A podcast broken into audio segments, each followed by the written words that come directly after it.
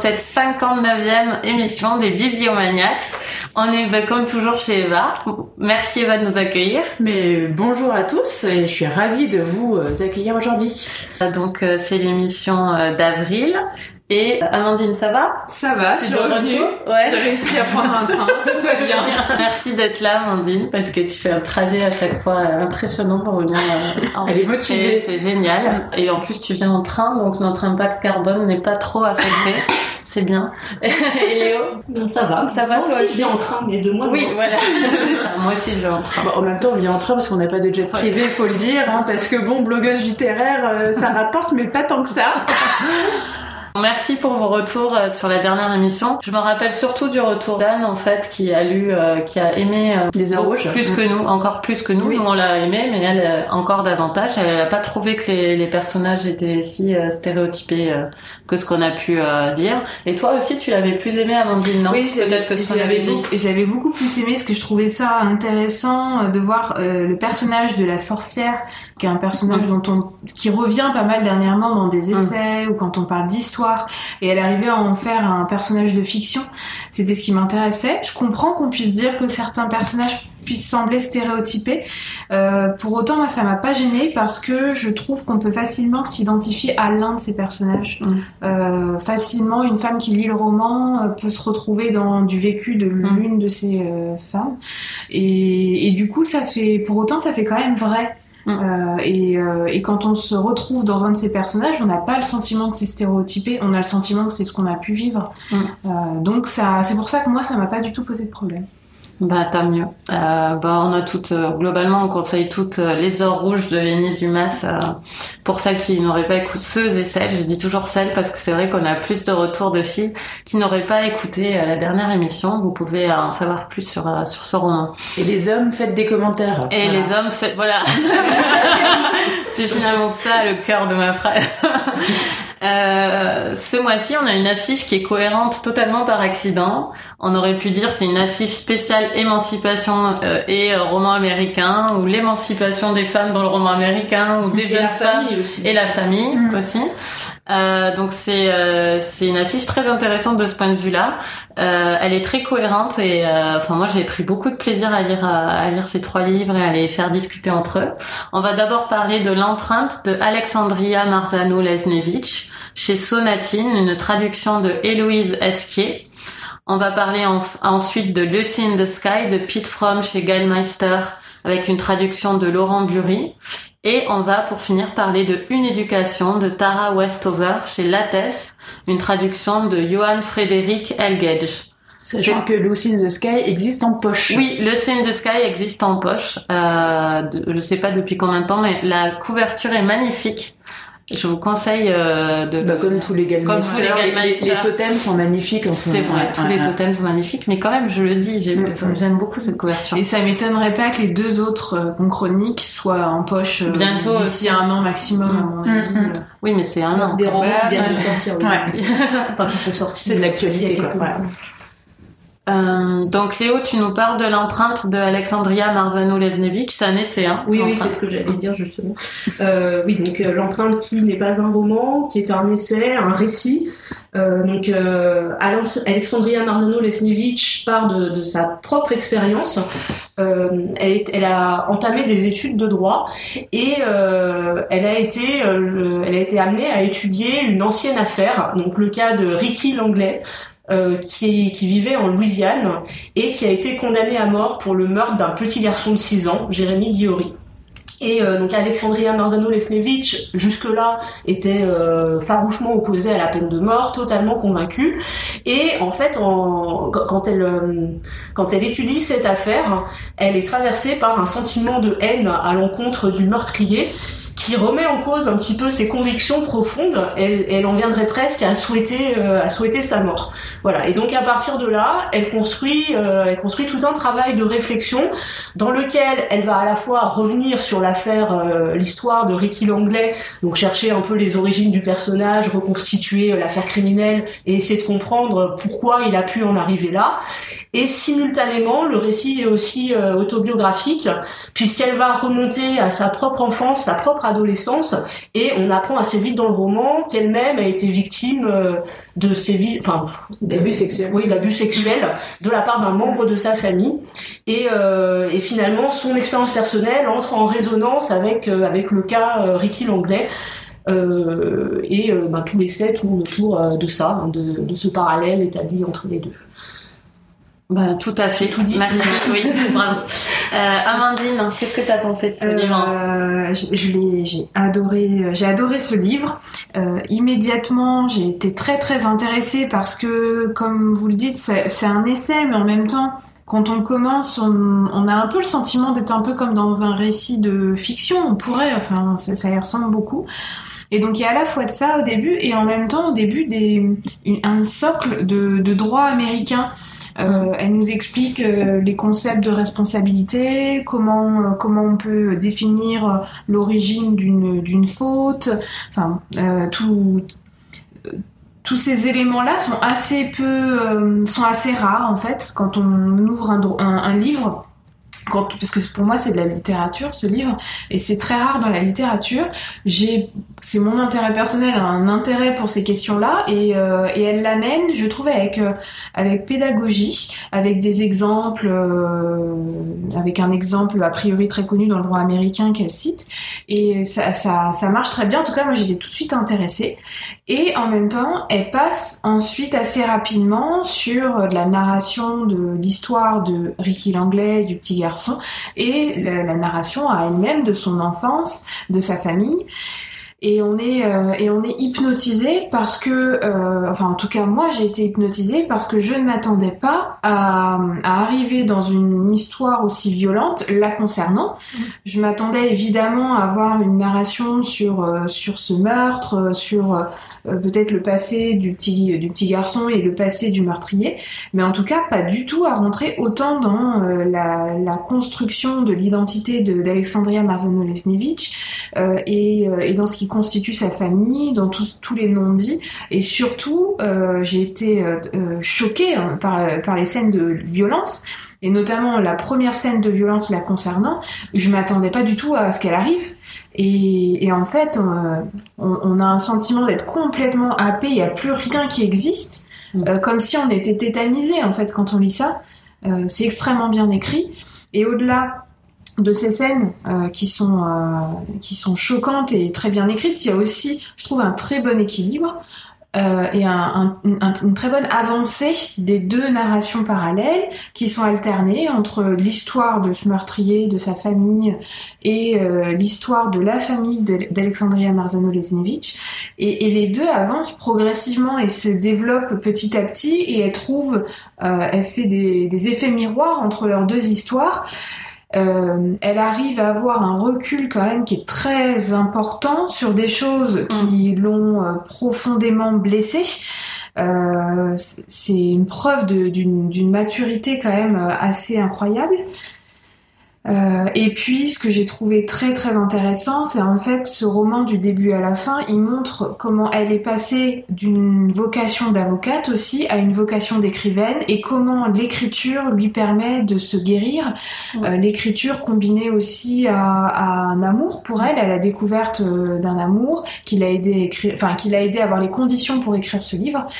Et, euh, et en fait, je n'ai rien eu à, à, redire au livre, euh, jamais. Euh, euh, juste à la fin, je rebondis du coup sur euh, la manière dont Léo présentait le roman, le pas le roman, mais le, livre. Pardon. Le roman, c'est parce que tu l'as dit plusieurs fois. A cette sensation. Voilà, exactement. Voilà. Et, et, quand on dit ça, c'est pas pour autant qu'on dit que c'est pas vrai. Enfin, pour moi, un roman, voilà. si c'est roman, ça fait, c'est vrai quoi. Enfin, c'est la vérité. Ouais, peut être dans la fiction. C'est un roman de vie. En fait.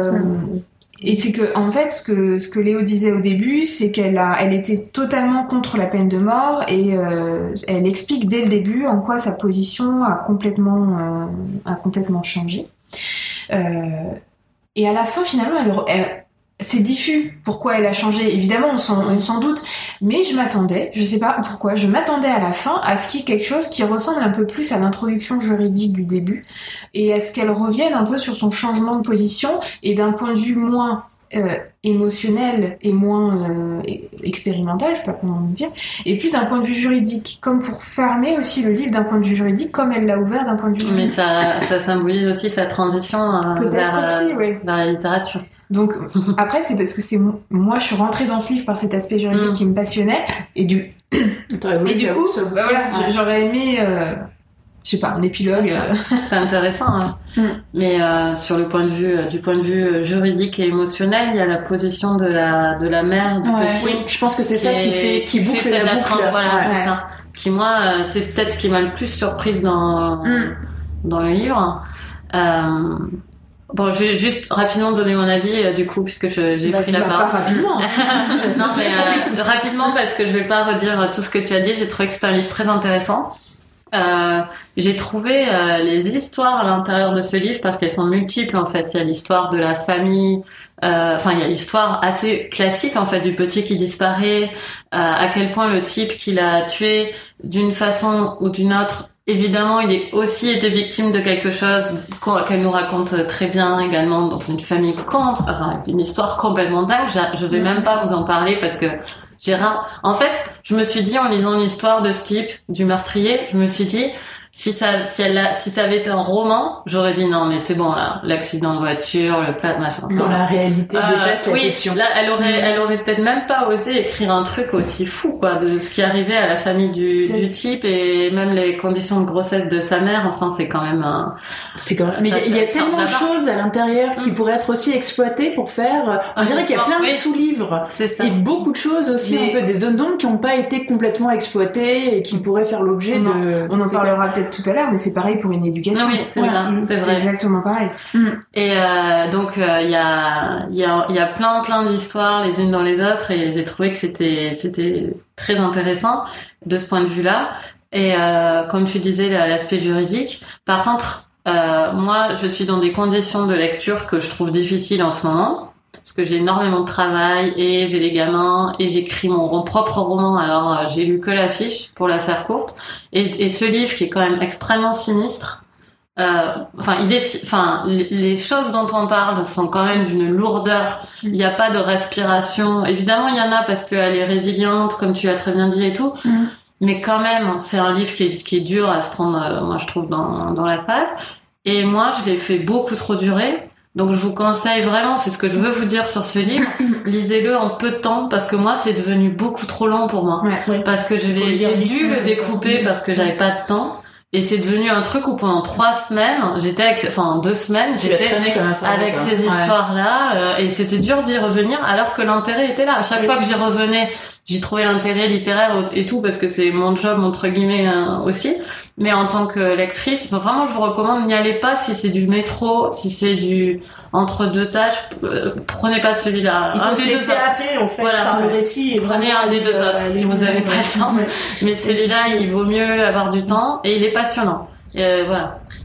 Ouais, ben, moi je suis je suis d'accord. Enfin, le j'ai trouvé le livre très bon. Moi, j'ai pu le lire euh, très vite, donc en deux fois, en deux sessions. Ça c'est voilà, ça c'est parfait. Et du coup, euh, bah, comme disait Amandine, c'est vrai qu'on est mm. pris, euh, on est pris dans le mm. récit. Et et il, effectivement, comme tu disais Coralie, il est c'est un livre très dur.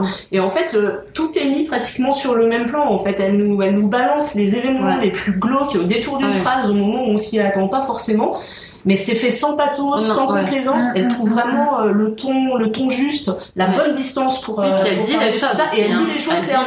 Elle appelle un chat en chat. Voilà, c'est ça. Surtout euh, les abus qu'elle met voilà, sa vie quand elle était quand elle était enfant. Euh, oui, c'est pas du tout enrobé euh, dans, non, dans des périphrases. Voilà, c'est c'est très clair. On sent le background juridique aussi, où il y a quand même une certaine, oui, mais une certaine froideur, distance. Mais ça permet aussi de garder cette distance. Tout à fait. Et, euh, mais tout à fait. de pas rentrer dans quelque chose de, de elle est pas, elle est pas dans l'émotionnel, en fait. Pas du tout dans l'émotionnel. Et euh, euh, oui, alors après, ce que j'ai beaucoup aimé aussi dans, dans ce livre, c'est effectivement euh, bah, tout ce qui a trait à la justice et euh, sur la recherche des causes, mm. des causes d'une bah, d'un fait en fait. d'un événement. Et c'est très intéressant la façon dont elle en parle, c'est que chaque cause en fait est la conséquence est la conséquence d'un autre d'un autre événement, et on peut remonter très très loin comme ça. On peut remonter plusieurs plusieurs décennies en arrière.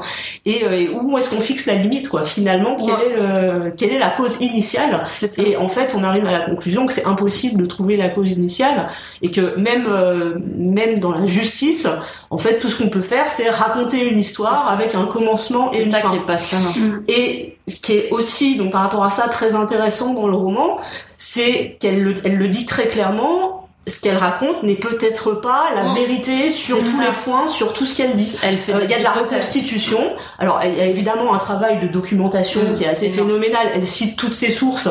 Euh, elle cite même euh, quel euh, quel passage de quel mm. livre elle a utilisé pour donner telle information, mm, mm. les comptes rendus d'enquête, les comptes rendus de procès, etc. Mais voilà, elle dit très clairement qu'à certains endroits, elle a dû elle a dû broder, elle a dû imaginer sur le passé de Ricky Langlais, par exemple. Elle reconstitue des scènes qu'il aurait vécues avec sa famille, sa mère. Voilà, elle rajoute des détails et c'est pour ça qu'on a l'impression de lire un roman aussi, c'est qu'elle rajoute des détails qui permettent de se projeter vraiment dans dans la scène, de visualiser de visualiser de visualiser les choses sachant que tout n'est pas réel. Il y a aussi une part, une part de fiction, mais c'est, très, très, très, honnête. Très honnête. Et, euh, et ça, j'ai vraiment apprécié cette, euh, cette rigueur. Euh, oui, il me semble que je voulais dire autre chose, mais je ne sais plus quoi. Peut-être ça te reviendra, n'hésite pas à le caser au, bon, au moment opportun. Eva euh, Moi, je suis d'accord avec toi, Coralie, sur, euh, sur le premier point que tu as abordé. En fait, moi, j'ai lu deux fois ce livre. J'ai lu une fois en février, euh, parce que j'avais voilà très envie de le lire. Euh, et donc, j'ai lu en, je l'ai lu en numérique et ça m'avait intéressé, mais je l'ai pas lu dans des bonnes conditions. Mm. Et du coup, effectivement, j'arrivais pas à m'en dépêtrer. En fait, je trouvais qu'il y avait des longueurs, je trouvais qu'il y avait des redondances. Euh, bon, j'ai mis un petit peu de côté. Et en fait, après, on l'a mis à la fiche de Bibliomaniacs et en plus, euh, je l'ai reçu dans le cadre du Priel. Donc, je l'ai relu. Euh, mais sachant que je l'avais déjà lu, je l'ai lu en me disant bon bah voilà en une demi-journée, je vais le lire, etc. Et j'ai lu en version papier. Et là, euh, tout d'un coup, j'ai vraiment eu les conditions qui étaient idéales pour l'apprécier et je l'ai trouvé absolument génial. Alors que la première fois, j'avais quand même des petites choses. Euh, enfin, je sais pas, j'avais, euh, j'étais pas complètement en fait rentrée dans rentrée dans ce livre. Et de toute façon, je vais aller très vite aussi parce que euh, bah, tout ce que vous avez dit, enfin vraiment, il y a beaucoup de choses qui ont été dites et puis je suis d'accord avec euh, tout. Euh, j'ai aimé la plume de l'auteur, j'ai aimé la distance effectivement qu'elle avait euh, par rapport à ces deux sujets.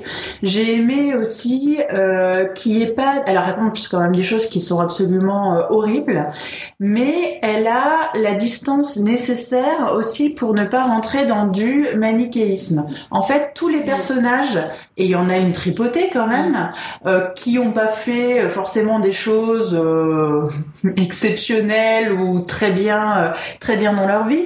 On parle du grand-père et elle le dit très clairement. Le grand-père a fait des choses absolument abominables, mm. mais elle dit mais en même temps j'ai quand même des bons souvenirs avec lui. Il reste mon grand-père. Enfin, elle arrive à nous représenter en fait les gens vraiment à 360 mm. degrés. pareil pour. Rick Langley, enfin moi j'ai pas réussi à le détester. Alors que ce mec a fait des choses abominables toute sa vie. Mm. C'est voilà, il est responsable de la mort euh, d'un enfant, il a fait des attouchements sur euh, de nombreux enfants, etc. Mais en même temps, elle le place dans un contexte, dans une famille, dans une famille. On a, on a le contexte, il y a un vrai travail journalistique euh, et pas que juridique qui fait que voilà, on a le contexte familial. On, on a aussi tout, on a aussi toute l'histoire de sa vie. On s'aperçoit que c'est quelqu'un qui très tôt a eu conscience de ce qu'il faisait, a voulu demander de l'aide aussi, et quelque part est aussi victime d'un système qui n'a pas forcément euh, pris son cas au sérieux. Euh, il aurait dû avoir un traitement, il aurait dû être suivi, et puis bah, c'est passé dans les méandres euh, administratifs, slash hospitaliers, slash juridiques, qui font que finalement il n'a pas été protégé de lui-même, et bah, on n'a pas pu protéger non plus bah, les, les victimes, les victimes futures. Pareil pour les parents aussi finalement de, de l'auteur, où on s'aperçoit que voilà il y a des gros dysfonctionnements aussi dans cette euh, dans cette famille, il y a beaucoup de secrets. Et tout s'imbrique. Et c'est ça que j'ai aimé aussi ces deux histoires, enfin s'imbriquent vraiment avec des effets miroirs, la mort des enfants, mm. euh, les secrets, les, enfin j'ai trouvé que c'était vraiment il y avait un équilibre qui était absolument parfait et dans l'histoire, mais ça quelque part on n'y peut rien, mais aussi dans la façon dont c'était euh, dont c'était raconté. Enfin, ça s'imbrique avec une, une facilité, avec une fluidité malgré les choses lourdes euh, qui sont euh, qui sont racontées. Enfin, il y a vraiment un, un travail de de réflexion, un travail analytique pour que les choses soient posées les unes derrière les autres sans redondance, euh, enfin sans lourdeur, pour donner un livre que j'ai trouvé absolument euh, passionnant, qui génère aussi beaucoup de questionnements. Et c'est ça que je trouve euh, vraiment toujours intéressant dans un livre, c'est que l'auteur elle nous propose quelque chose, mais derrière, enfin nous on se fait aussi, elle nous laisse libre de nous faire aussi notre propre opinion, de, de questionner le système, de questionner les personnages. Et enfin franchement, ce livre pour moi c'est vraiment un, un modèle de, enfin voilà, d'équilibre, de distance. Euh, d'analyse, de finesse. On n'est pas dans le pathos. Enfin, tout franchement, c'est, c'est tout est juste. Voilà. Enfin moi, euh, franchement, je je peux rien lui. J'ai pas de bémol en fait. Enfin là, sur ma lecture mm. actuelle, je j'accepte le livre en fait euh, tel qu'il est. Et ça me va parfaitement. Eh ben, voilà un super mm. conseil de lecture alors chez Sonatine, l'empreinte de Alexandria Marzano Lesnevich. Léo, est-ce que tu avais euh, trouvé ce que tu voulais ajouter ou pas? Non. Donc on reste sur euh, sur cette conclusion de débat. Merci Eva.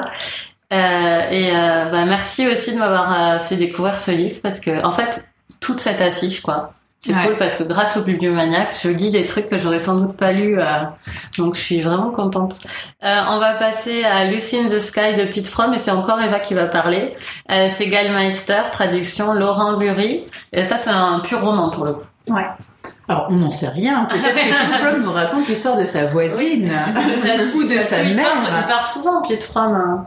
Le début, euh, le début m'a fait penser à, je l'imaginais lui en fait, parce que sait qu'il quitte souvent son domicile. Enfin bref, vas-y. moi, c'était le premier livre de ah que je lisais, donc euh, donc Fromm donc nous raconte euh, dans Lucy in the Sky, qui est donc un roman, euh, l'histoire de Lucy, qui est une adolescente américaine qui a 15 ans et euh, qui est fille unique, qui vit avec son, son père et sa mère, euh, qui on le comprend euh, sont relativement jeunes, puisqu'ils l'ont eu quand ils devaient être adolescents ou vraiment très jeunes, très jeunes adultes. Et en fait, bah, si Lucie vit normalement avec ses parents, en fait, les 90% du temps, elle vit euh, seule avec sa mère puisque euh, son père est bûcheron et donc il part très régulièrement euh, avec son camion pour de grandes périodes et sans forcément donner trop de nouvelles à part un petit coup de fil ou une carte postale de temps en temps. Et donc Lucy qui est un peu garçon manqué, elle a le crâne rasé, elle a un look un petit peu particulier. Bah, dans la période en fait qui nous est racontée euh, dans le livre euh, se cherche un petit peu, c'est le début en fait des premières amours, euh, puisque elle a son meilleur ami en fait Kenny avec qui euh, les choses vont un petit peu un petit peu plus loin que, que prévu. Mais bon voilà, il y a d'autres il y a d'autres garçons aussi autour d'elle et en parallèle on assiste aussi à la déliquescence du couple de ses parents puisque sa mère a bien envie de reprendre son indépendance. Voilà. Euh, alors, euh, bah Amandine, qu'est-ce que tu en as pensé? Euh, Ce que j'ai trouvé remarquable ce roman, parce que quand on le regarde de loin, quand on regarde de loin les thématiques, on pourrait se dire ouais c'est banal, c'est une adolescente dont le corps se transforme, dont les parents euh, se s'éloignent petit à petit dans leur relation parce qu'ils ont l'habitude d'être éloignés au quotidien. Voilà, euh, c'est une adolescente qui, qui a ses premiers amoureux, qui a ses premières relations sexuelles. Euh, qui se pose beaucoup de questions sur son identité, sur euh, l'histoire de sa famille, d'où elle vient, qui cherche comment est-ce qu'elle a été conçue. Et donc on pourrait se dire bon c'est une histoire banale en fait. Euh, et, en, et Pete Fromm il en fait un vrai personnage littéraire.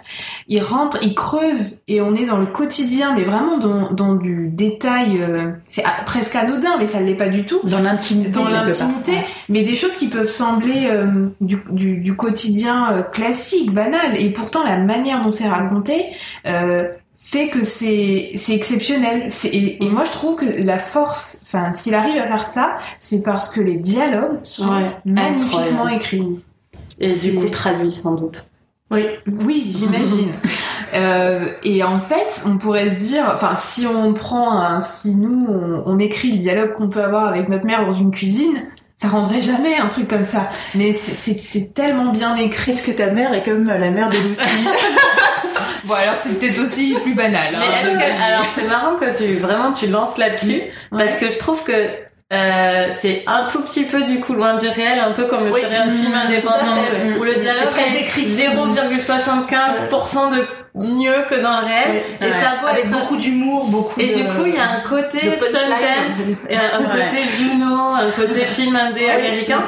Et, et c'est C'est voilà, pas enfin, totalement réaliste, je- mais... euh, Moi, je suis d'accord. Mais ça il- fonctionne il y a, bien. il y a un décalage, ouais, Ouais. quand même. mais euh, plaisant. Enfin, Oui. bref, Bah, en fait, on, on dira notre avis, mais oui. tu ne peux pas, enfin, on pourrait se dire, mais on va s'ennuyer à lire autant de dialogues sur du quotidien et de ce que se raconte une mère et sa fille qui, à qui il arrive pas des choses, enfin, je veux dire, elles ont pas un, elle a pas un métier euh, exceptionnel, la fille, elle a pas une passion qui fait qu'elles auraient des trucs à se raconter. Et, et en fait, c'est peut-être l'originalité. Euh, la fille, elle a toujours les bonnes réparties. Enfin, euh, il y a peut-être un truc à la, à la Gilmore Girls, j'en sais rien. Ou, C'est euh, un peu ça, euh, et, et en fait, ça marche super bien. Mm. Et c'est ce qui fait qu'on ne s'ennuie pas en lisant ces, ces dialogues-là. Euh, moi, c'est ce qui m'a, ce qui m'a le plus euh, émerveillé, on va dire, dans dans le roman. Eh ben, Oui. Ouais. C'est vrai que les dialogues sont très bien écrits. Moi, j'ai trouvé qu'il y en avait un petit peu trop quand même. Au bout d'un moment, ça m'a un peu, euh, un peu saoulé. voilà. Euh, après, bon bah, Pete Fromm, c'est un auteur pour lequel j'ai beaucoup de sympathie. J'avais lu Indian Creek, sur lequel j'avais euh, quelques réserves, mais euh, mais qui était un roman pour lequel, euh, enfin, que- voilà, auquel j'avais bien accroché. C'est un récit, oui. Mm. le coup, c'est un récit autobiographique. Euh, mais oui, c'est un auteur qui écrit très bien, avec beaucoup d'humour, qui a une façon de rendre compte effectivement des scènes du quotidien. un euh, capital sympathie. voilà, le euh, capital sympathie, plafond. comme tu Mm. dis, euh, on est assez haut. Euh, donc sur Lucy in the Sky, je suis d'accord, le, le personnage de Lucy est assez étonnant, c'est un vrai personnage littéraire et c'est pas Mm. forcément ce à quoi on s'attend en ouvrant le Non. roman. Mm. Euh, et c'est vrai, elle, elle évolue, elle évolue d'une façon qui est assez inattendue finalement. Enfin, on va pas de toute façon, on va pas, on va pas raconter le roman, mais euh, c'est vraiment à lire justement pour euh, pour être surpris, pour pour aller vers ce côté inattendu du personnage. Euh, le fait que le roman aussi se passe dans le Montana, donc finalement dans une petite ville qui est un peu en pleine nature, il y a un côté nature qui est assez présent dans le roman. Euh, elle, est, elle est dans un cadre qui est aussi assez inhabituel finalement pour tout ce qui est littérature adolescente, où on est plus dans des environnements euh, peut-être plus citadins. euh, et là, et là, c'est pas du tout le cas. Donc oui, il y a plein de choses dans le roman qui font que on est on est surpris, on accroche bien euh, et aux personnages et aux situations décrites. Et pour moi, oui, ça a été un vrai plaisir de lecture, même si, comme je l'ai dit, le côté euh, trop centré sur les dialogues m'a un petit peu gêné. Et il y a une autre chose qui m'a déplu, c'est la fin. En fait. Oui, la Pareil, fin, que euh, j'ai fin termine. sans queue ni tête et, euh, j'ai Et décroché la, un moment. fin n'est pas crédible. Elle est pas crédible. Non, non. Alors, c'est vraiment la toute fin, hein, c'est, je Fallait sais pas, que ça c'est, sorte. c'est 15-20 pages peut-être. Mm. Donc, euh, sur l'ensemble du roman, c'est pas pas- grand chose. Mais j'ai pas compris. Non. J'aurais pas la lire en fait. Ouais, mais Ouais. c'est ça. En fait, pour moi, c'est pas la fin. C'est pas la fin vers laquelle on Non. devait aller. Enfin, il y avait peut-être plusieurs possibilités, mais pas Je celle-là. pense en qu'il valait mieux interrompre un... Ouais, sans ça faire été, un- euh, sans faire d'un Parce que là, on a une espèce d'épilogue en fait qui. euh, Oui, il y a un dénouement. ouais, et ouais. puis c'est pas ce qu'on cherche dans le roman. Et c'est pas ce qu'on cherche dans le roman. C'est plus le quotidien. Je pense Ouais, Et il y a un décalage, une rupture avec le reste que j'ai pas comprise. Ouais, pareil. C'est Mm. dommage, oui, parce que euh, juste une dernière remarque, euh, le titre euh, original est quand Ouais, même tellement euh, mieux, meilleur que le titre français. génial. Le titre original c'est As Cool as I Am. Oui, ça lui va tellement Et bien. euh, alors que bah, le titre. français, euh, le personnage s'appelle Lucy Diamond, donc Oui, mais forcément forcément Lucy in the Sky. Oui, mais c'est pas. Il y a des références à la chanson des Beatles dans le livre, mais ouais, puis moi, ça moi, ce qui m'agace toujours, c'est quand on met un, autre titre en, VO pour remplacer. Soit tu, soit tu traduis, soit tu laisses comme ça. C'est une pratique qui me gêne beaucoup aussi. Sauf quand effectivement. Ça peut être justifié dans certains cas, mais là, en l'occurrence, c'était pas le cas. Alors, je précise pour le savoir que c'est pas le traducteur du tout qui choisit les titres. Oui, bah ça, je traduction. Oui, mais moi, je savais pas. Je pensais que le traducteur traduisait euh, même le titre, proposait le titre. Non, je comprends pas. Il y a un côté, il y a un côté marketing quand même dans le titre. Oui, mais moi, je savais pas. Ah, je l'ai quand même appris à dire. Merci. J'espère qu'il y a quelques auditeurs qui euh, trouveront cette information utile. Euh, Eva Alors moi j'ai un avis qui est très similaire à, celui de, de Léo. Euh, effectivement, euh, moi c'est un livre, enfin que j'ai lu avec euh, que lu avec grand plaisir. C'est vrai que cette ce personnage principal, enfin le côté vraiment décalé de, de Lucy, le côté roman d'apprentissage, le côté un petit peu solitaire, décalé qu'elle a, enfin moi m'a beaucoup plu.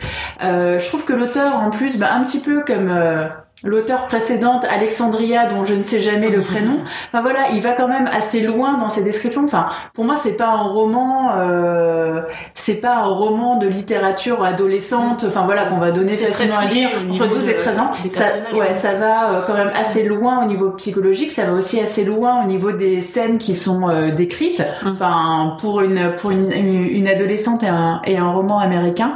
Et c'est vrai que ça apporte vraiment. Enfin, il y a il y a quelque chose de très frais. En fait dans, euh, dans ce livre qui m'a beaucoup plu et j'ai lu vraiment euh, très très vite. Euh, en revanche, j'ai quand même euh, bah, deux bémols. C'est euh, le côté un peu surécrit des, des dialogues, où effectivement, enfin dès le départ, autant, enfin vraiment le, le, personnage de Lucy est, est, super, le personnage de sa mère aussi est très intéressant, le personnage de Kenny, le personnage de Tim, enfin tous les personnages sont vraiment très bien construits, sont fouillés, sont, enfin sont attachants, mais la façon dont ils sont présentés et la façon dont ils dialoguent entre eux, c'est je le trouve trop littéraire, enfin pas littéraire, mais trop euh, surécrit. C'est surécrit en fait, et dès le départ, enfin voilà, ça donne une sensation un petit peu euh, chaotante, enfin ah ah un peu bizarre en fait, euh, un peu bizarre à, ce livre. Moi qui m'a laissé un petit peu à distance justement, parce que les personnages j'y croyais, mais leur dialogue, leur conversation, les petits gimmicks dans les phrases, etc. Enfin, les interactions sont un peu surjouées. Ouais, voilà, les interactions sont, euh, les dialogues sont surécrits, les interactions sont, euh, comme tu le dis, euh, surjoués. Et du coup, enfin voilà, moi ça m'a mis un petit peu en décalage par rapport euh, par rapport à ce roman. Et effectivement, bah la fin, je, je me suis dit mais qu'est-ce qui lui est passé par la tête Je veux dire, il y avait 15 000 manières de terminer ce livre avec des fins ouvertes, avec des fins fermées, avec qui marche au bord d'une route et on sait pas ce qui se passe. C'est super. et, et je me suis dit, enfin voilà, avec tout ce qu'il nous a raconté, tous les développements, toutes les sous-intrigues, tous les personnages on pouvait imaginer mille fins, et le mec va s'enferrer dans un truc où on se dit mais, c'est n'importe quoi, c'est vraiment, c'est vraiment euh, n'importe quoi. Donc voilà, c'est un, c'est un roman qui m'a vraiment intrigué. Enfin, j'ai trouvé que c'est, il ressemble pas au très atypique. Il est, atypique. il est atypique. Du coup, faut le ah oui, oui, il faut le, il faut, cette fin, il, il, faut le lire. Ah mais effectivement, je suis pas convaincue, euh, je suis pas convaincue à, à 100%. Enfin, c'est pas un livre dont je ferai un coup de cœur. Euh, par exemple, je vais quand même le recommander, mais avec euh, des réserves. Pour moi, il y aurait pu y avoir un petit travail supplémentaire, euh, enfin, notamment sur la fin. Mais après, ça reste un livre très personnel de l'auteur. Mmh, c'est pas formaté et quelque part, c'est c'est assez agréable aussi de lire ce genre. Bah, moi, j'ai aimé sa liberté, on va dire, sa liberté, sa liberté liberté d'esprit et sur le fait qu'il se refuse rien. Et je me dis qu'il y a, euh, enfin par exemple certaines scènes, euh, enfin j'imagine très bien aux USA un éditeur qui pourrait dire ouh là là, là ça va loin sur certains trucs qui sont mm. décrits, on coupe ça. Et, et non, il y a une sorte de mm. truc, c'est très franc, c'est très brut, c'est spontané, c'est naturel. Et justement, c'est ça que je regrette par rapport au dialogue, c'est le, le, décalage entre la liberté des scènes et le côté très écrit des ah, dialogues. voilà, moi ça m'a ça m'a un peu piqué. Euh, Non, ça m'a pas un peu piqué ça. Ouais. Juste qu'il y en avait trop et que. Ouais. euh, Alors moi je me tiens dans un coin de la pièce et j'ai comme un enfant et je ferme les yeux. Je ne veux pas voir les défauts. Je ne veux pas voir les défauts tellement j'aimais ce livre. Je sais qu'ils y sont. je ne veux pas les voir. Euh, alors déjà je trouve que Pete Fromm et je sais plus là, c'est l'actrice de Divine qui disait euh, t'as du clito là quand elle avait eu un prix. Je trouve que Pete Fromm il a du clito. T'as vu cli... Ah, Euh, t'as du il a du clito. clito d'avoir écrit ce livre parce que quand même, euh, il écrit un livre sur les femmes qui pour moi euh, est quand même d'une pertinence euh, vraiment euh, magnifique. En plus, Ah, mais il en sais- met tu sais, plusieurs personnages Fromm, de c'est une femmes. femme. Hein. Alors, je l'ai vu, je l'ai vu c'est un homme. Il n'y a pas de On va pas diffuser de, fausses informations. c'est un homme extrêmement avenant qui a des bonnes ondes, qui, quelque autour de lui. oui. Il a des à bonnes ondes ce type. Bon, en tout cas, moi, je, je trouve ce type merveilleux. Quand j'ai, je le connais pas. Franchement, je l'ai juste vu américain. On l'a vu américain. Mais là, j'ai lu ce bouquin, je me suis dit, mais le niveau d'empathie quand même pour écrire ce, ce personnage Il- euh, ouais. doit vraiment crever le plafond. Il se met vraiment à la place de merveilleux. ses Ouais. personnages et comme tu dis, c'est très pertinent. Oui, c'est extrêmement de la part d'un Faut homme le courage d'y aller. faut le courage d'y aller parce que le risque de se planter royalement est quand même là à chaque coin de rue. Donc euh, il se plante pas. Donc, je trouve vraiment qu'il y arrive bien. Il nous crée un personnage tout le temps surprenant. Mm. Euh, c'est-à-dire qu'au fur et à mesure, le livre n'était pas ce que je pensais qu'il allait devenir constamment en fait. C'est-à-dire il y a alors je- le- ma seule réserve donc c'est ces dialogues surécrits, c'est exactement le mot que j'aurais employé. C'est-à-dire qu'on est dans un réel un peu de film indépendant comme je disais, un peu Junesque, un Mm, peu oui. voilà, Série euh, américaine. voilà. Et bon, je sais pas ce que je pense de ça. Je pense que oui, ça aurait pu être encore mieux. Je vois que ça t'arrache la bouche, je lui dis. Non, non, non, mais je veux dire, je les ai appréciés en même temps ces dialogues. Et ce que j'ai aimé dans ces dialogues et qui est un peu forcé, c'est que, il, en fait, le père est toujours dans les dialogues. Quand les filles sont toutes seules, et c'est là qu'il le fait bien, même si, euh, encore une fois, c'est un peu surécrit, mais ce qu'il essaye de nous montrer, je pense, c'est que le père qui est absent, il est toujours là à Mm, saouler, en mm, fait. Et c'est l'histoire de deux femmes qui veulent être de moins en moins à des hommes, au point de se couper les cheveux, au point de, enfin, de se mettre dans des états pas possibles pour se défaire de l'emprise des hommes. Et elles y arrivent plus ou moins, mais en tout cas, euh, Pete Fromm a l'air de se rendre compte à quel point les femmes ont besoin parfois de se juste en avoir plus rien à foutre des hommes, quoi. Et c'est, pour moi, c'est un livre euh, très pertinent là-dessus, que moi j'avais pas lu, en tout cas de la part d'une femme, euh, de ce point de vue-là. Cet ado-là Mm. et cette mère-là, elles veulent dégager les hommes de coups de pied au cul, et elles y arrivent pas du tout, en fait. Mm. Et, et le père est là dans les dialogues avec les gimmicks qui au début sont sympathiques quand il quitte la maison, c'est que mignon. C'est un peu les clichés. C'est que mignon. Et en fait, américaine, au fur et à mesure, quand sa mère lui dit arrête de dire ces expressions, Et parce que- ron, petit patapou. oui, tous les trucs de, C'est de- addictif en fait. les trucs, voilà, les trucs, elle est, elle est comme, euh, elle est dans un automatisme où elle arrête pas de citer son père, même alors qu'elle, euh, qu'elle est en colère contre lui, même alors, enfin, et, et sa mère en a marre d'entendre son père dans toutes leurs conversations par ses réflexes, ses rimes, ses jeux Ouais, de la et- et langue. A aussi autre chose, c'est qu'au début, entre la mère et la fille, c'est mignon, et Oui, au fur et à mesure et à aussi, c'est le, le gimmick pour se reprocher des choses. C'est ça. C'est euh, le truc que tu dis quand tu sors et quand tu ça, rentres, oui. je te le mets dans la Oui. figure parce que T'es pas rentré. t'es sorti Oui. quand tu devais pas sortir et Ouais. t'es rentré beaucoup plus tard que tu ne l'aurais dû. C'est des relations qui sont dures et donc Mm. entre ouais. tous les personnages, il y a des choses. euh, Il y a des choses dures Ouais, et puis il y a des choses mélancoliques puisque Et- oui, ouais. des choses joyeuses, t'as raison. Ouais. Des Mm. choses joyeuses sont retournées euh, pour les rendre euh, dures et pour- voilà comme des attaques. Pour faire mal, en fait. ouais. trou- j'ai- je trouve ce livre merveilleux. Franchement, je suis pressée que Léonie le lise. Euh, je- Pas tout de suite. hein. Pas tout de suite, vers 16 ans, je pense que je m'offrirai ce livre, vers On peut lui donner 15-16 de ans. mauvaises idées. Il est parfait, franchement. Enfin, de ce point de vue-là, euh, évidemment, il a des défauts, mais il est parfait, quoi. Enfin, C'est un livre à lire. Oui. Ouais, moi j'ai adoré ce livre. Je suis plus Ah, comme Amandine. Je trouve que son souvenir s'estompe plus plus vite, plus fort que pour euh, Le personnage, Al- Alexandria Marzano-Lesnevich. Enfin, ouais, mais c'est pas pareil. Hein. en fait, moi j'ai le nom de moins l'auteur, mais très vite. En fait. J'ai- plus un, un souvenir global, euh, un sentiment général Ouais. par rapport Oui. au livre qui me reste, euh, et moins le détail parce que comme on est dans le quotidien, Mm. c'est peut-être aussi pour ça, mais on a moins le Moi, souvenir. le personnage Le personnage le personnage. Le duo, la mère-fille, je pense que je vais Ouais. m'en rappeler quand même. Oui.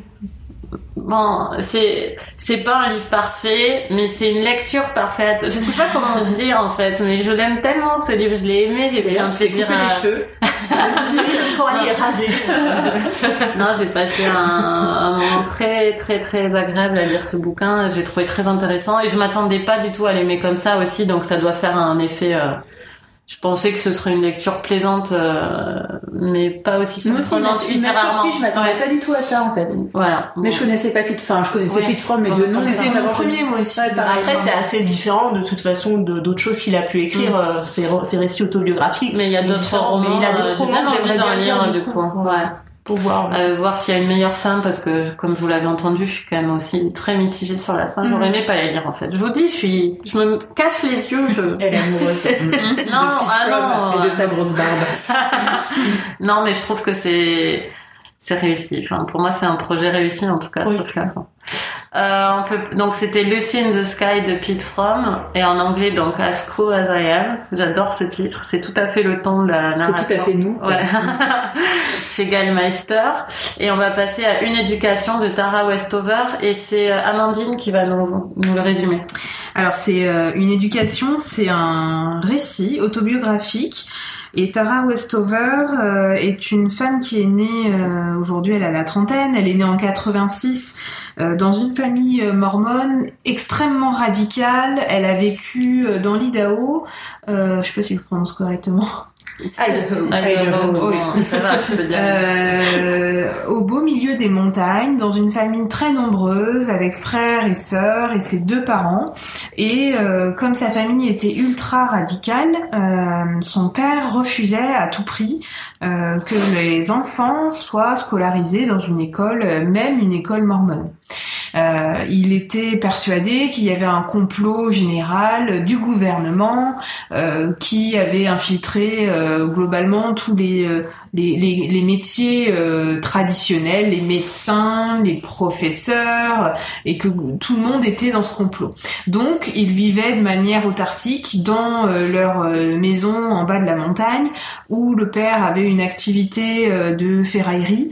Euh, combinée à de la construction également. Et euh, Tara euh, était bah, toute la journée à travailler dans cette ferraillerie, à risquer quand même sa vie parce que c'est une activité très dangereuse, surtout avec un père qui travaille comme ça. fait rire. Ouais. ça peut avoir l'air caricatural, peut-être qu'on en parlera.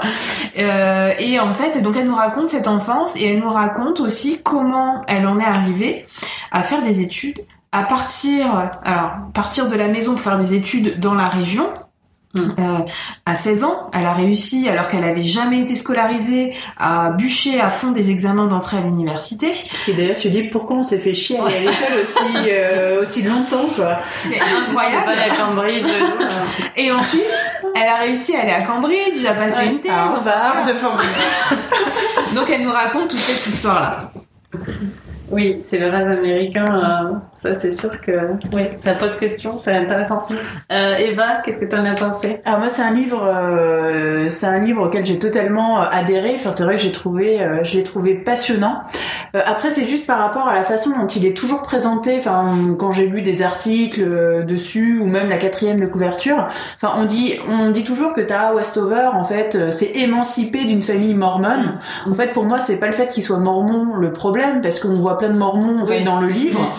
Qui ont leur... Bon après je sais qu'il y a des mormons qui sont extrémistes etc mais la plupart des personnages qui sont autour d'elle sont des gens euh, mormons aussi et qui sont à peu près euh, normaux Intégré dans la enfin société. intégrés dans la société enfin elle en fait le gros problème c'est que le père euh, Ouais. a un problème psychiatrique grave et survivaliste que la mère aussi a été entraînée qui est dans l'histoire mais finalement on voit les grands-parents les grands-parents sont mormons aussi sont à peu près normaux ses petits copains sont mormons à l'université ils sont mormons Ils viennent d'autoriser le mariage homo, les mormons. Eh ben voilà Cette semaine. Et on s'aperçoit qu'en fait la façon dont elle vit au quotidien, c'est pas du tout selon les principes mormons. Par exemple, elle nous dit que, euh, enfin, ils sont sales tout le temps, euh, ils Mm. prennent pas de douche, etc. Enfin, les mormons suivent la Bible et dans la Bible, on dit Mm. bien qu'il faut que tu te, faut que tu te laves, quoi. Donc euh, c'est pas une émancipation de famille mormone, c'est une émancipation d'une famille qui est complètement euh, dysfonctionnelle, euh, folle euh, et qui vit complètement en marge de la société. Enfin moi j'ai beaucoup aimé en fait la elle a bah, un peu comme avec notre amie Alexandria du début de l'émission. Moi, j'ai aimé effectivement la la distance en fait qu'elle pouvait prendre par rapport à la famille, la, la façon finalement relativement simple et fluide qu'elle avait de nous conter bah, toute son enfance euh, sans forcément de, de jugement d'ailleurs, parce qu'elle se pose beaucoup de questions. Elle nous dit que elle, elle se rappelle les choses d'une certaine manière, mais que attention, son frère, qui était là ou le voisin ont pas du tout la même la même vision. Donc ça, j'ai trouvé ça, enfin, d'une grande honnêteté intellectuelle, euh, dans le sens où elle précise bien que c'est sa version des mm. faits et que c'est pas forcément euh, euh la réalité des choses. Et puis ben, vraiment son son parcours qui est assez édifiant et qui pose énormément de, de questions. Enfin, elle, elle vit quand même d'une manière. Enfin, on parlait de la de le comment on appelle ça la, la ferraille, la ferraillerie. la ferraillerie.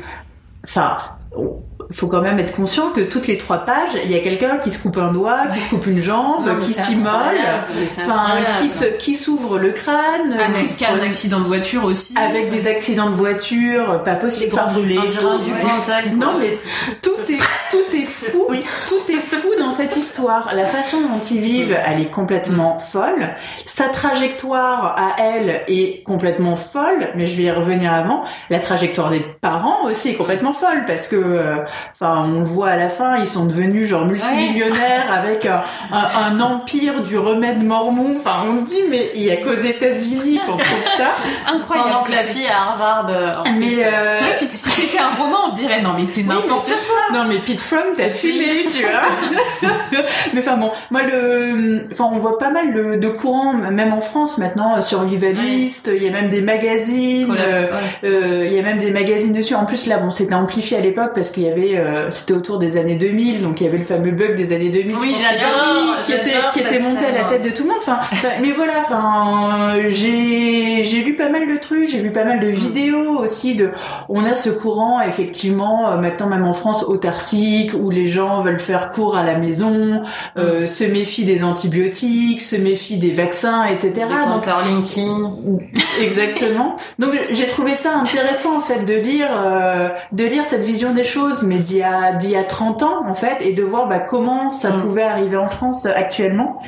Mais euh, et puis bon son parcours est absolument euh, extraordinaire. Mais enfin moi il me, il me pose question quand même. Je me dis elle a parce que sa mère est censée lui faire cours à la maison. Finalement on s'aperçoit que euh, bon l'orthographe c'est léger léger. L'histoire elle y connaît rien à part vaguement l'histoire mormone mormone et les, les, les pères fondateurs de l'Amérique. Donc grosso modo, c'est 18e siècle. Elle sait pas ce que c'est l'Holocauste. Il y a un autre truc absolument fou dont elle a jamais entendu parler aussi, je sais plus.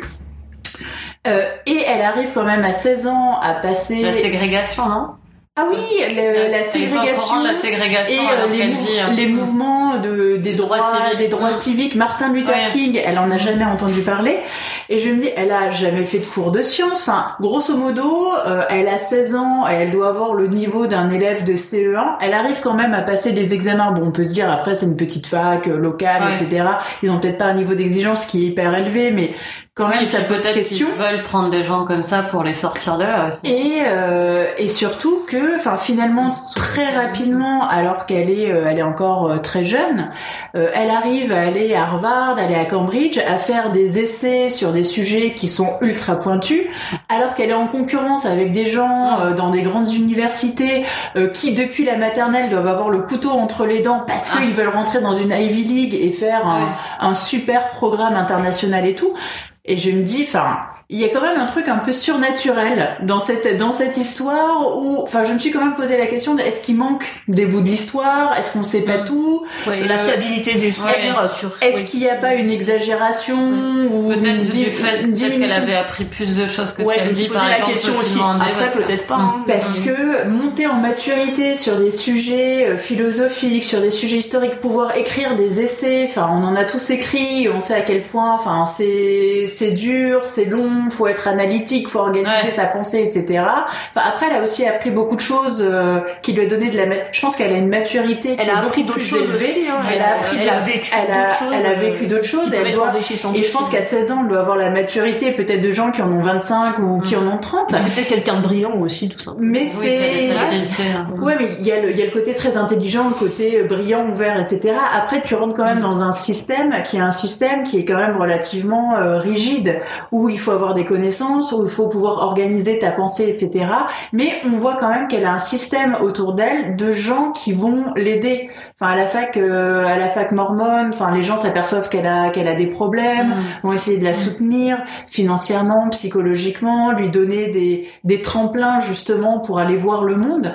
Mais on se dit entre 16 et 26 ans, quand on voit le le parcours absolument phénoménal. Mm. On la voit, elle est dans, elle est en Jordanie, elle est en Italie, elle est à Paris, à côté des mm. jardins du Luxembourg. Enfin, on se dit, euh, waouh, c'est vraiment ouais le le rêve américain. Je me dis, est-ce que l'équivalent euh, serait possible en France Je je sais pas. Ça ça pose question en tout cas.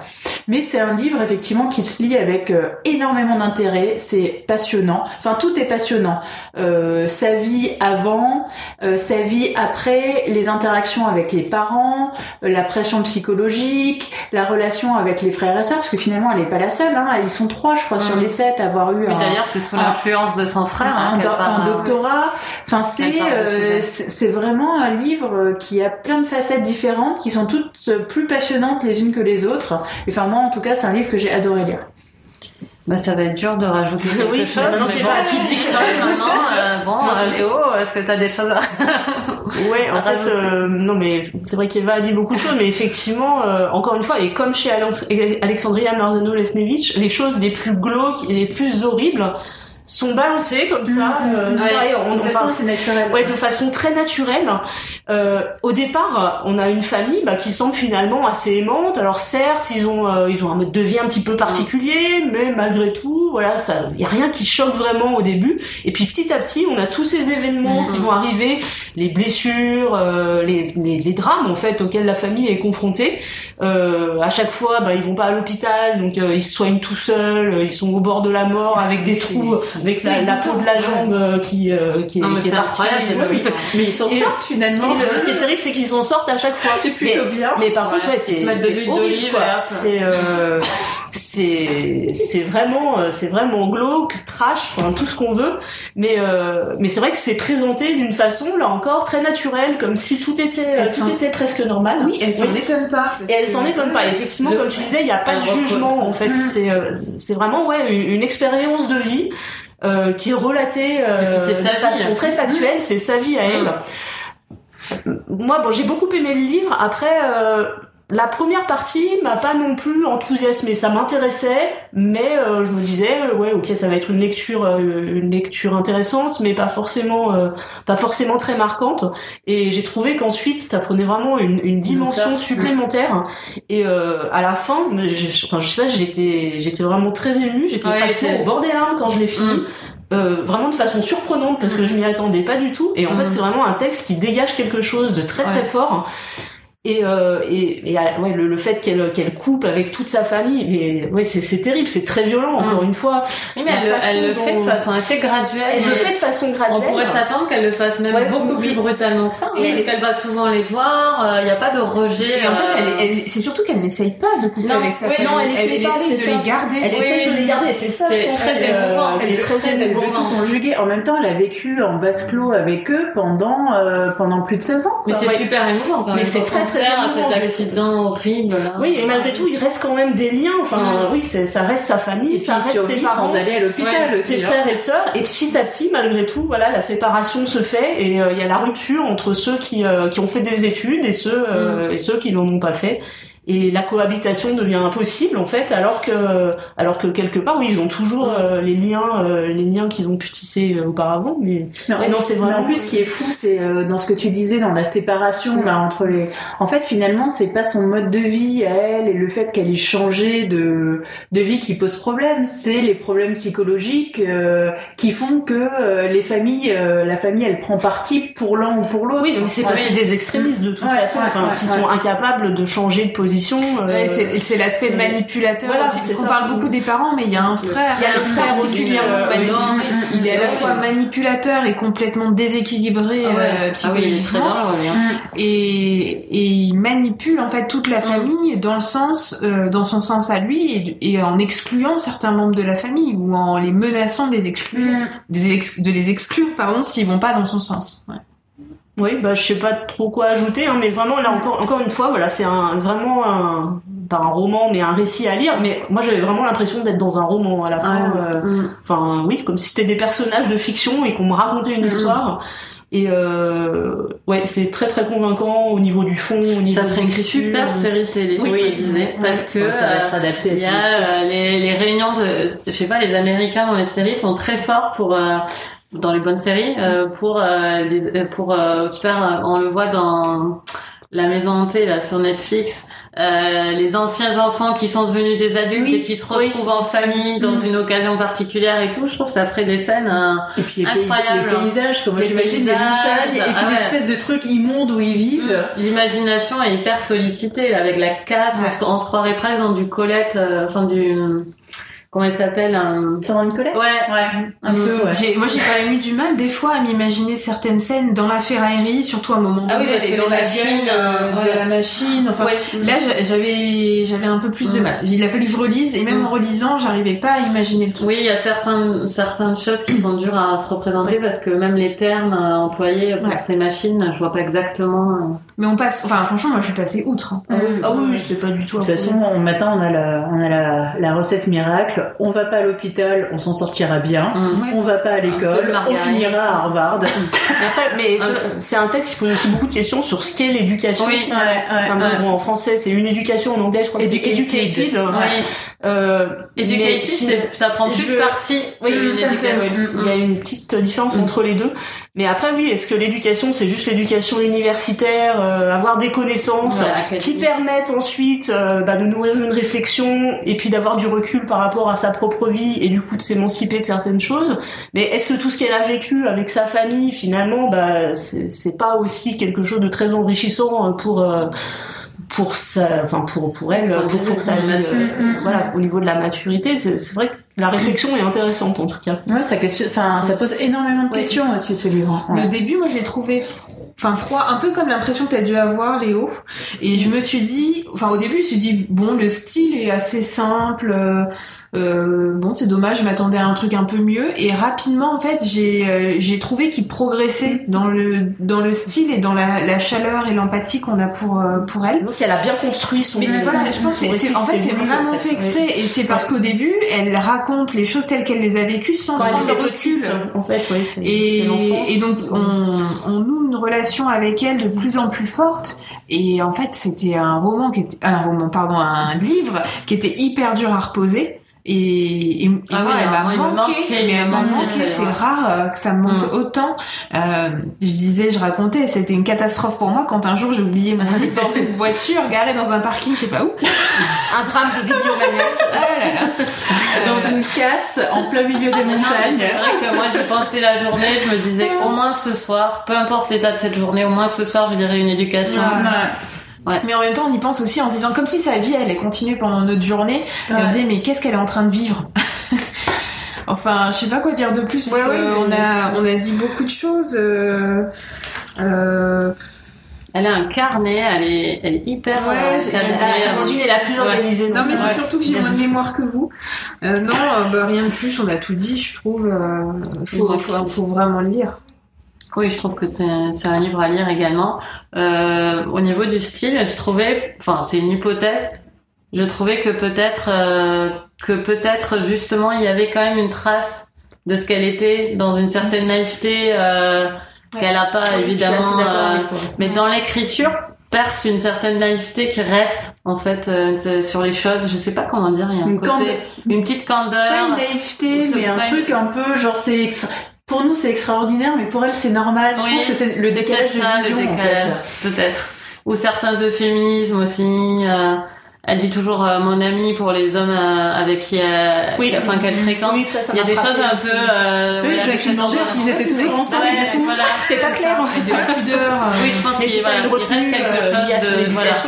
C'est ça, mais qui fait que du coup, on, on peut avoir ce- cette impression, je sais pas. C'est c'est même pas une réserve, c'est juste C'est pas une remarque. non, non, c'est- vraiment un livre euh, intéressant à lire et c'est vrai que la quatrième laisse, la quatrième laisserait penser que c'est moins puissant que ça, que c'est plus un, un truc de développement perso, enfin, un récit de, de quelqu'un qui, je sais pas. Je trouve que la quatrième de ça pas un texte couverture, aussi fort. voilà, en fait. c'est ça. Elle est un peu en dessous. euh, regardez, c'est génial. Elle a fait plein d'études, quoi. Enfin, j'ai l'impression d'une success story un peu creuse quand je disais c'est la vraie littérature. Oui, voilà, et tu t'attends pas à ça. C'est pas juste un récit de success story comme écrirait un businessman euh, qui a Ouais. tout réussi. C'est vraiment un truc euh, Non, et puis, littéraire, et puis le côté mormon, on a l'impression que c'est euh, la petite maison dans la prairie et tout d'un coup elle passe à Harvard Ouais, alors qu'en fait il y a le côté c'est pas le côté mormon ouais, c'est le côté, survivaliste Mm. et le côté psychiatrique extrêmement violent en Mm. fait et moi je m'attendais pas moi je m'attendais pas à ça moi je m'attendais à une histoire comme j'ai déjà lu enfin je sais pas de juifs orthodoxes Ouais. euh, qui découvrent la laïcité Oui, oui, ou ce genre de choses et je m'attendais pas à ce qu'il y ait Mm. autant de Pourtant, elle le dit dysfonctionnement psychiatrique en fait dans cette famille Pourtant, elle le dit tôt. Hein. Oui, elle le dit. Ouais. Mais oui, mais avec la quatrième Oui, oui, mais je veux Ouais. dire, euh, C'est très plus un cheminement humain euh, plutôt qu'une bête histoire de religion échappée mm, à, mm, mm. à son milieu. euh, Ouais. C'est beaucoup plus complexe que ça. ouais. On est déjà à une heure. Je vais enchaîner sur mon coup de cœur. Ça, c'était une éducation de Tara Westover. J'ai trouvé un coup de cœur pendant que Amandine parlait tout à l'heure. Euh, vous voyez comme les heures rouges de Lénis Dumas quand même est placé dans un univers euh, de ch- choses dont on parle beaucoup en ce moment. Et sur la maternité, euh, je vous recommande le dernier épisode d'un podcast à soi qui s'appelle, euh, je sais plus, l'horloge biologique, Oui, euh, un comme truc ça. comme Il ça. est dans ma liste. encore. mais- Il est excellent et euh, il, il- c'est un parfait, euh, parfaite conclusion, introduction au livre, je trouve, de, des heures rouges, parce que ça, ça questionne l'envie d'enfant. euh, euh, et puis c'est comme toujours euh, super bien produit, super agréable à écouter. Donc voilà. Donc je vous recommande le dernier podcast à soi pour compléter euh, votre lecture du Lénis Dumas où vous donnez envie de le lire. Je suis contente parce que je suis plus la seule à recommander des podcasts. Non, c'est ça. Mais c'est bien quand on n'a pas le temps de lire plus que la fiche. c'est pratique. Euh, Amandine, c'est quoi ton coup de cœur? Eh ben en fait c'est le hasard, mais mon coup de cœur il, il rentre dans la non thématique parce qu'on a une thématique Oui. mais non voulue du, du- de l'émission ce mois-ci. Euh, c'est devenir de Michelle Obama. Euh, je m'attendais, enfin Tu l'as fini finalement? Je l'ai fini, j'ai mis beaucoup de temps à le lire, j'ai mis plusieurs mois parce que j'ai fait des pauses, mais pas du tout parce qu'en fait euh, ça me plaisait pas, mais parce qu'il fallait que j'arrive à lire nos affiches. Et, et à chaque fois j'arrivais à rentrer euh, dedans, donc c'est son autobiographie hein, tout simplement, elle raconte euh, comment elle est passée de petite fille dans un quartier plutôt populaire du sud de Chicago à euh, ben, la Maison Blanche et en racontant euh, euh, comment c'était une petite fille très sérieuse à l'école, euh, qui faisait attention à avoir des bonnes notes, qui était très bien entourée et très aimée dans sa famille, qui a eu un équilibre familial, euh, comment elle a choisi ses études, ensuite elle a choisi comme c'était euh, quelqu'un qui voulait, je pense, bien faire les choses, euh, entrer dans un cabinet d'avocat. Et et en fait ce qui m'a ce qui m'a autant plu c'est c'est- alors c'est très américain mais du coup c'est c'est un roman qui, qui qui donne des clés peut-être pour avoir de la confiance en soi pour euh, apprendre à donner aux autres de la pour que les autres aient confiance en eux euh, elle montre à travers son exemple comment elle elle essaye de soutenir des initiatives de jeunes euh, quand elle a elle et puis euh, Barack Obama quand ils étaient euh, jeunes au début de leur carrière comment elle elle a essayé de soutenir euh, des carrières de femmes euh, donner de la force et du poids aux femmes euh, à travers euh, à travers des, des actions simplement des une manière d'être avec les autres. Moi en tout cas c'est ce que j'ai euh, ce qui m'a intéressé hein, euh, parce qu'il y a beaucoup beaucoup plus. Euh, et puis euh, et puis ce que j'ai trouvé génial dedans c'est qu'en fait on a l'impression d'être dans sa famille. Euh, je- sais pas comment dire, quand elle raconte ce que c'est que de vivre à la Maison Blanche. Ah oui, ça, ça doit être intéressant cette Mm, partie. alors ça a un côté on pourrait trouver que c'est voyeuriste et en fait c'est pas c'est pas du tout voyeuriste parce qu'en même elle protège hyper bien euh, les, ses filles elle raconte pas Mm. des choses sur l'intimité de ses filles mais elle raconte quand même ce que c'est Quotidien. euh, Mm. voilà du quotidien et euh, on a l'impression euh, on se demande hein, comment est-ce que c'est enfin il y a peut-être un côté manipulation mais d'être dans une famille classique une famille euh, on se dit bon ouais, c'est aussi ce Elle qu'elle veut nous prépare faire euh, croire Euh, mais ça, en tout cas, moi, ça marche bien et malgré tout, euh, j'y ai cru. on l'a vu aussi. Enfin, pendant huit ans, il y a rien qui a fuité. les filles ouais. étaient super protégées. Donc finalement, ce que tu dis, je pense que c'est aussi la réalité de ce que nous, enfin, de ce que nous on a pu ça. voir pendant huit ans. Et et en fait, on a l'impression d'intégrer une deuxième famille quand on ouvre le livre et quand on lit. Et Sauf c'est ça qu'on est à la. Maison Blanche. Voilà, à la maison, une famille un peu J'ai pensé à exceptionnelle. toi hier parce que j'ai entendu donc Barack Obama était de passage à Berlin et j'ai entendu à la radio un, un jeune lui demander euh, est-ce que vous allez vous enfin lui demander de se représenter et il a répondu Michel me battrait ce qui est quand même euh, Ouais. bon Et c'est ça, Parce que- ça c'est hyper intéressant, c'est Mm. qu'elle raconte à quel point elle déteste la politique. Oui Euh, c'est pour qu'on la plébiscite peut-être hein. Peut-être, mais on se demande. Moi, je me suis Ouais. demandé tout du long, qu'est-ce que c'est que ses intentions? Est-ce qu'elle a des intentions politiques? Est-ce que Mm. Bon, on verra bien, mais D'ambassadrice ou de. Ouais, peut-être sur d'autres postes. peut-être, peut-être plus. Mais bon, après, c'est le cheminement, enfin, même qu'on a, qu'on a vu dans House of Cards, qu'on a vu avec les Clinton, où euh, tu es Flotus, et de Flotus, tu passes à euh, vice-président ou président. Donc on verra bien. En tout cas, quand on lit le livre, je trouve qu'on croit en sa sincérité. Et on verra du coup si elle a raison, si on a eu raison d'y croire. il n'y a plus qu'à demander notre carte verte hein, avec euh, cette affiche et euh, nos considérations sur euh, la présidence On américaine. va attendre un petit peu quand même. oui, on va la carte verte. Pour le moment, ça m'intéresse pas trop. Non, pour l'instant, on lit- on lit America. on se prépare et puis on va se mettre. Euh, Amandine, c'est quoi Léo. ton coup de cœur Léo, c'est quoi ton coup de cœur. Excuse-moi. Euh, Merci Amandine et Léo. Elle est un peu longue cette émission. Je commence à... Fatigue, hein. On va bientôt manger. C'est ça. Euh, mon coup de cœur. Alors, c'est pas complètement un coup de cœur, mais c'est un roman que j'ai envie de mettre en lumière qui s'appelle Les fils conducteurs de Guillaume Poix, euh, paru chez Vertical en 2017, je crois, donc un roman assez récent. Euh, donc c'est l'histoire, euh, c'est l'histoire de Thomas qui est euh, qui est photographe, la trentaine, euh, franco-suisse. Euh, ça se passe donc dans dans un futur proche, dans les années 2020 et quelques. Et euh, Thomas donc euh, euh, part faire un reportage photo au Gabon. Euh, dans la banlieue d'Accra, euh, en fait, euh, à Agbok Blochier, qui est une immense décharge où atterrissent en fait euh, tous tous les objets obsolètes des pays occidentaux. Et ça, Donc, ça euh, existe déjà, non? oui, ça existe. Oui, oui, ça Mm. existe, tout à fait. T'as une capacité à prononcer très facilement les noms des- étrangers des- des mots Les noms improbables. Oui, donc il va y en avoir dans la prochaine affiche. hein. Oui. Donc euh, oui, qui est euh, une immense décharge où atterrissent chaque jour par euh, par cargo entier euh, tous les objets obsolètes. Ça va du euh, lave-linge aux vieux téléviseurs, aux ordinateurs, enfin bref, tout un tas euh, tout un tas de déchets numériques qui sont entassés là. Euh, donc on a Thomas et de l'autre côté on a on a un enfant Jacob donc qui a 11 ans qui vit à Accra avec sa mère sa mère qui est vendeuse d'eau. Et Jacob lui va aller euh, travailler entre guillemets dans la décharge. Donc travailler dans la décharge ça veut dire en fait fouiller les euh, les euh, fou- fouiller la décharge à la recherche de métaux précieux ou d'objets pouvant éventuellement être revendus et réutilisés euh, et donc euh, dans la décharge, on a aussi des espèces de caïds qui sont pas bien vieux non plus, mais qui essayent de prendre les gamins sous leur coupe. Euh, Enfin voilà, il y a vraiment une lutte de pouvoir. Et donc le roman, en fait, euh, il est assez court et, euh, et c'est un roman qui est assez cynique, qui euh, qui met en lumière quand même euh, bah, l'hypocrisie actuelle de nos pays occidentaux, euh, qui envoient sans se poser de questions euh, leurs déchets en. Afrique. Voilà, c'est assez affreux en fait. hein.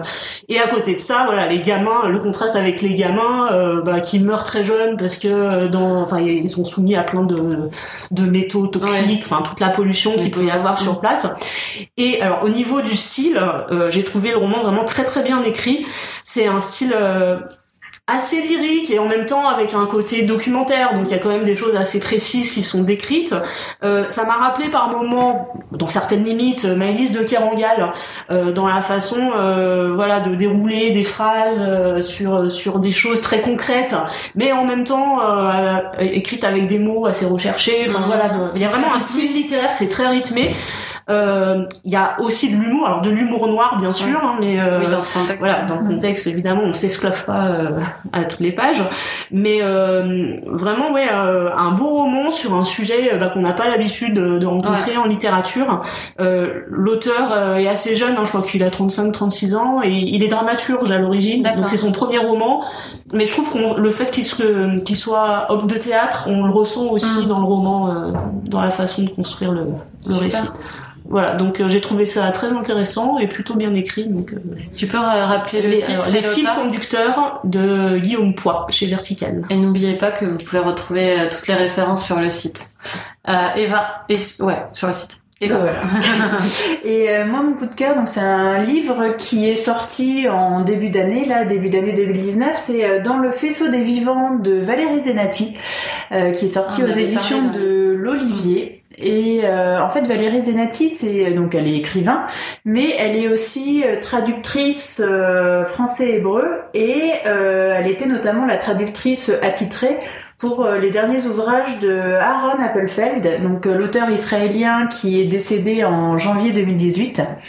Donc bah forcément ils avaient une une relation euh, très proche, euh, une relation professionnelle donc traductrice auteur puisqu'elle traduisait ses livres, mais elle faisait aussi des traductions bah, quand il venait pour faire euh, des conférences, euh, euh, la tournée des librairies, euh, etc. Donc ils avaient euh, noué vraiment, enfin une vraie proximité professionnelle, mais aussi une vraie relation euh, d'amitié, euh, enfin au niveau personnel. Donc quand elle apprend sa mort, bah forcément elle est très euh, euh, peinée, euh, touchée, euh, choquée.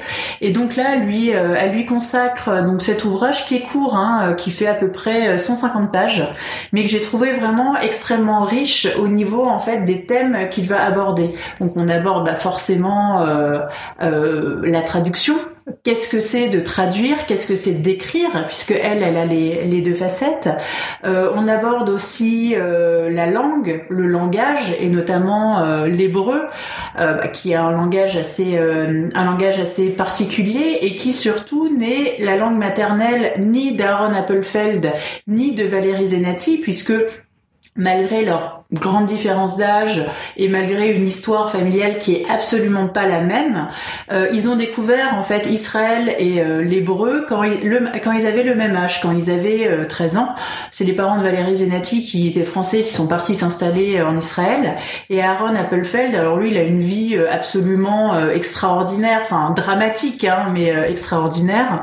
Il est né en Roumanie, sa mère a été assassinée bah, pendant la Shoah, il a été déporté dans un camp avec son père, ils ont été séparés, lui a pu s'enfuir, il s'est caché dans la forêt pendant des années, il a été récupéré par l'armée rouge et clandestinement il a pu embarquer à la fin de la guerre, donc à l'âge de 13 ans, pour arriver en Israël, dans un pays, une société, une langue qu'il connaissait absolument pas. Donc c'est aussi ce que l'hébreu a pu euh, leur apporter euh, à tous les deux.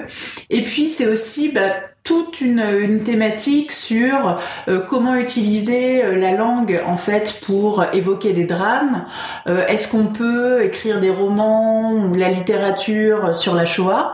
Et puis, enfin voilà, elle va donner vraiment un éclairage bah, sur la vie d'Aaron Appelfeld, des clés en fait pour mieux comprendre son œuvre. Enfin voilà, j'ai trouvé qu'en 150 pages, elle réussissait enfin vraiment à explorer énormément de thématiques et à euh, donner un livre qui est euh, qui est riche, qui est passionnant et qui donne vraiment envie bah, de les découvrir tous les deux.